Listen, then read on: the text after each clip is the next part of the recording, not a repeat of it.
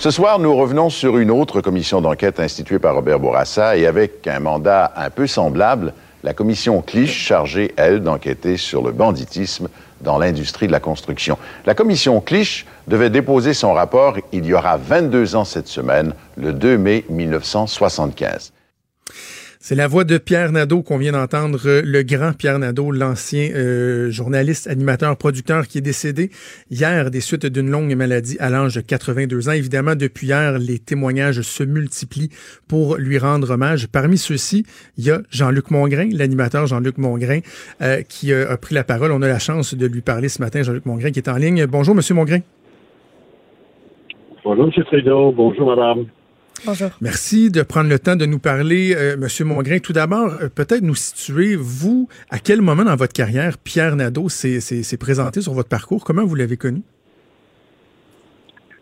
Alors, donc, comme à peu près tous les Québécois, euh, pour moi, cet homme-là était une voix, un journaliste et un gars qui, et on voit dans les images pour ceux qui l'ont reconnu, qui s'est toujours impliqué dans la nouvelle, tout en gardant son objectivité et son honnêteté intellectuelle.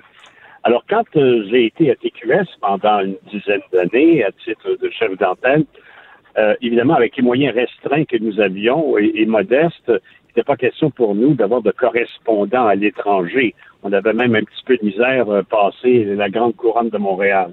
De sorte que, à un moment donné, on a décidé d'approcher cet homme-là. Et voilà donc que Pierre nous dit vous me faites un honneur. Alors, à travers la petite fenêtre que nous avions, hmm. euh, il est devenu celui qui nous a amené le monde à notre télévision euh, en étant chroniqueur international pour nous. Comment il était? Le, côtoyer, c'était euh, c'était comment? Ben, évidemment, vous, parce plusieurs ont parlé du fait qu'il était un modèle, qu'il était un mentor. Vous, lorsque vous l'avez connu, vous étiez évidemment déjà très, très bien établi. Alors, c'était comment de le côtoyer au quotidien? Alors, c'était, c'était deux écoles, en fait, euh, deux méthodes. Il m'avait raconté une anecdote. Il avait dit, moi, quand j'ai travaillé en studio, comme toi tu le fais, euh, c'est ce qui m'a poussé à m'en aller comme reporter à, à l'extérieur parce que je trouvais la télévision très formatée. Il y avait hmm. une façon d'être, une façon d'agir, il y avait un cadre très serré, une façon de s'exprimer et de parler. Et il dit, moi, je me sentais un peu restreint là-dedans. Alors, c'est là qu'il avait décidé d'aller comme correspondant à l'étranger pour pouvoir davantage s'impliquer et raconter des histoires avec, avec sa passion à lui et avec une vision euh, culturelle québécoise. Alors donc, moi, quand je l'ai rencontré, on a eu une très bonne relation parce qu'à tous les jours, évidemment, on préparait ce qu'il allait dire, comment intervenir, ce qu'il allait faire. Et euh, il venait euh, plusieurs minutes avant même le moment de sa pour regarder comment je travaillais. Alors, on a eu une excellente relation. J'ai été chez lui à quelques reprises. Il est venu chez moi. Euh, honnêtement, c'est un homme qui, en apparence, pouvait sembler distant parce que, bon, c'est un géant des communications, mais c'est un bonhomme qui aimait rire, qui est sympathique et d'une grande simplicité, somme toute, bien que très connaissant. Comment certains disent qu'il a euh, défini ou voire redéfini le, métier de, journalisme. Comment il est arrivé à faire ça? Comment on peut décrire euh, l'unicité de son travail ou ce qui a inspiré tant de gens par la suite? Euh, je pense que ce gars-là était à la télévision et ne faisait pas de télévision. Alors, je pense qu'il était le même, tout à fait le même au quotidien, hors caméra, euh, ou au moment où il se présentait dans un reportage. Donc, il, il vibrait l'authenticité, euh, il vibrait véritablement l'amour et la passion du métier. Je pense pas qu'il y ait eu d'assignation euh, qui, le, rebutait. Et, et quand euh, c'était difficile, ben il avait pas peur d'être émotif. Il y a des gens maintenant qui euh, ont pas plus de d'émotivité pour un sac de vidange éventré qu'un enfant hmm. agressé. Alors, on a, on a beaucoup, beaucoup, beaucoup sclérosé, à mon point de vue, euh, pendant un bon moment. Et cet homme-là a ouvert la voie euh, véritablement à l'implication du journalisme sur le terrain. Et c'est quelque chose qui, moi, en tout cas, euh, m'inspirait, m'inspire, et je pense que j'ai agi un peu comme ça, où l'émotion fait aussi partie de la réalité on ne peut pas euh, aseptiser une nouvelle parce que c'est une information et des faits. Et, c'est intéressant ce que vous dites parce que l'émotion n'empêche pas l'objectivité, dans le fond. Il euh, y, a moyen d'avoir une certaine émotion versus euh, par rapport à une nouvelle sans euh, être trop teinté ou de perdre son objectivité dans la livraison de cette nouvelle. Absolument. L'honnêteté intellectuelle est à la base de tout ça. Alors, si tu es honnête intellectuellement et que ça te fait de la peine, tu as le droit d'avoir de la peine parce que c'est ça la réaction du public. Moi, avant d'aller faire le journal euh, à TQS, le grand journal, j'avais été arrêté peut-être pendant six mois d'être à l'écran, bien que je, faisais de la production. Et j'avais remarqué, je me disais, hey, je réagis, moi, quand il y a une nouvelle. Je dis, ah, ben, regarde donc ça, ça n'a pas de bon sens. Je voudrais pas être dans cette situation-là. Comment ça se fait? Et j'ai amené ça à la façon de présenter le bulletin de nouvelles. Et je n'ai jamais pensé que j'avais perdu de l'objectivité mais je pense que l'émotion fait aussi partie de ça. D'ailleurs, hier, j'entendais un commentaire de Pierre lui-même qui disait euh, écoutez, le défi du journalisme, c'est de rapporter les faits, mais de demeurer populaire. Oui. Et présentement, on est en train de tourner le mot populaire en populisme. On mm. est en train de trahir euh, la réalité d'une communication avec une population, avec un grand nombre. Euh, vous savez, euh, si vous n'êtes pas sur la fréquence et que vous ne vous, pourrez jamais rejoindre les gens. Les gens racontent. Et Pierre racontait des histoires. C'est ça l'idée. Une nouvelle, c'est une histoire. Personne n'arrive chez lui le soir et lit euh, sa journée à son conjoint ou à sa conjointe. Il lui raconte.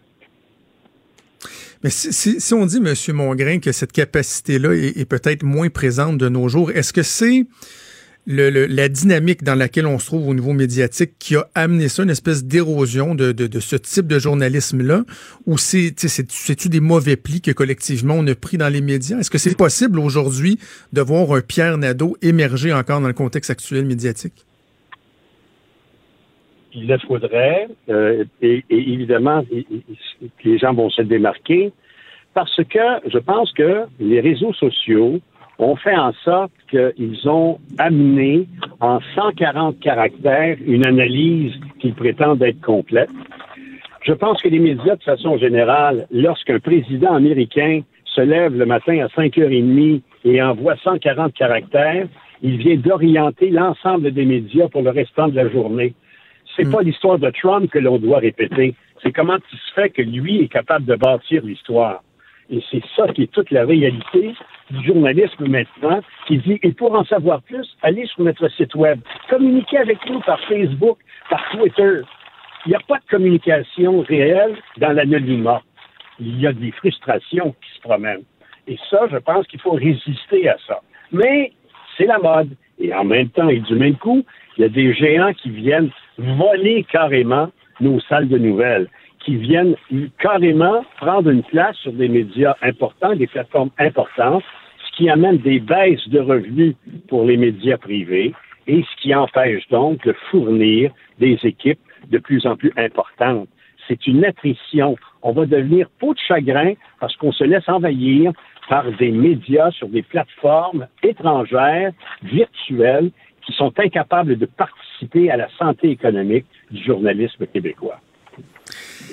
C'est assez gris l'avenir du, euh, journalisme. Euh, je vous écoute puis je, incapable de, vous contredire dans, ce que vous dites, mais en même temps, je me dis comment on peut euh, essayer de, virer ça de bord. J'aime bien l'angle que vous apportez de, de dire faut se connecter davantage sur les gens, commencer à dialoguer, d'avoir une conversation bidirectionnelle, pas seulement nous nous adresser aux gens, mais d'écouter ce que les gens ont à dire. Mais est-ce qu'il y a moyen de virer le navire? Je, pense qu'il va falloir se réinventer. Il va falloir cesser d'être aspiré par une mode. Vous savez, euh, c'est sûr que le défi, c'est l'écoute pour un média traditionnel. Le défi, c'est le lectorat. On s'est en allé sur d'autres plateformes formidables. Euh, on a le droit de passer du radio à cristaux au radio à transistor, au radio à lampe et maintenant à la radio comme vous êtes sur le, sur Internet. Mhm. Mais les contenus, les contenus demeurent le grand défi. C'est pas les technologies, c'est ce qu'on met dans le tuyau qui est important. Et ça, ça a des coûts. Et si on coupe les capacités économiques des médias, on va couper la capacité d'obtenir des contenus de valeur. Alors, on se satisfait de 140 caractères ou d'une opinion livrée dans l'anonymat. Jean-Luc Mongrain, merci beaucoup d'avoir pris le temps de nous parler euh, ce matin. Ça a été fort apprécié. Ben, c'est très gentil, M. Trudeau, et je pense qu'il faut transmettre l'ensemble de nos euh, sympathies à la famille de cet homme qui nous a ouvert à la connaissance et qui a fait en sorte que le monde, bien qu'il soit loin, nous fasse que nous sentons concernés. Assurément. Toujours un plaisir de vous entendre. Merci beaucoup, Jean-Luc Mongrain. Au revoir, M. Trudeau. Merci donc Jean-Luc Mongrain. Monde, je, suis, vraiment content qu'on ait eu l'occasion de lui parler parce que on l'entend un peu moins que, que par le passé. Et euh, cet homme-là a encore tellement quelque chose à dire, tellement euh, pertinent.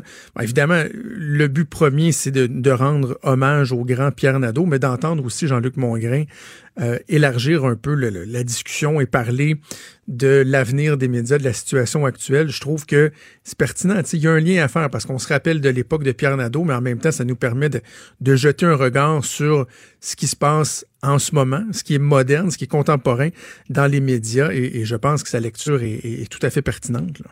Oui, puis si vous voulez vraiment aussi euh, bien comprendre l'ampleur de, de, la carrière de cet homme-là, euh, hier, tu, tu, tu, nous en faisais part à l'équipe, comme quoi il y a un documentaire qui allait être présenté à RDI. Oui. Euh, documentaire de Monsieur Laurando est aussi disponible sur tout.tv. Fait que moi, j'ai écouté ça hier parce que, euh, pour être bien honnête, moi, Monsieur Nadeau, j'ai pas, j'ai pas grandi avec lui. J'ai 24 ans, donc j'ai, ben j'ai découvert toutes les facettes de sa carrière, puis ça m'a jeté à terre tous les événements qu'il a pu couvrir à l'international. Puis qui l'ont marqué. Euh, c'est hallucinant. C'est incroyable, hein, parce que moi j'ai 38 ans, donc je le connais un peu plus que toi, mais il reste qu'il y a euh, euh, de grands pans de sa carrière auxquels je n'ai pas été exposé parce que j'étais beaucoup trop jeune. Donc évidemment, la voix de Pierre Nadeau, son style, sa grande classe et tout, c'était encore frais dans ma mémoire, mais en regardant le, documentaire de, de Marc Laurando, je l'ai visionné hier, comme tu dis, tu te rends compte à quel point sa carrière a été euh, diversifiée, premièrement, remplie à quel, point, à quel point il était témoin de, choses incroyables. Et il y a un aspect, moi, qui m'avait peut-être échappé quand j'étais plus jeune, c'était son côté très combatif en entrevue avec euh, les, hommes politiques, entre autres. Là. On a vu des entrevues avec Robert Bourassa, avec Pierre-Éliott Trudeau. Et ce qui nous démontre, la leçon qu'on peut en tirer, c'est à quel point il y a moyen de poser à peu près n'importe laquelle des questions, tout en étant respectueux, sans euh, avoir l'air de, de, de, regarder de haut les gens qui on, s'adresse ou leur manquer de respect. Euh, il, posait des questions incroyablement difficiles, mais avec une classe, un, swag incroyable. Ben oui, t'as pas besoin de grimper sur la table, de déchirer les rideaux puis de pour poser ce genre de questions-là, tu sais. Puis je pense que c'est ça aussi qui l'a amené à avoir de bonnes relations avec les gens qui l'interviewaient, puis à avoir au final de, bonnes réponses. C'est ça qu'on, c'est ça toujours le, but ultime d'un intervieweur, avoir la meilleure entrevue possible, les meilleures réponses, puis il savait comment tirer ça de, de ses invités. Oui. Alors encore une fois, comme le dit M. Mongrain, euh, on joint notre voix, euh, je pense, à, euh, tout le Québec pour offrir nos plus sincères condoléances, nos sympathies à la famille de Pierre Nadeau. Évidemment, on pense entre autres à sa fille Pascal Nadeau, la, la journaliste lectrice de nouvelles. On vous souhaite nos plus sincères sympathies.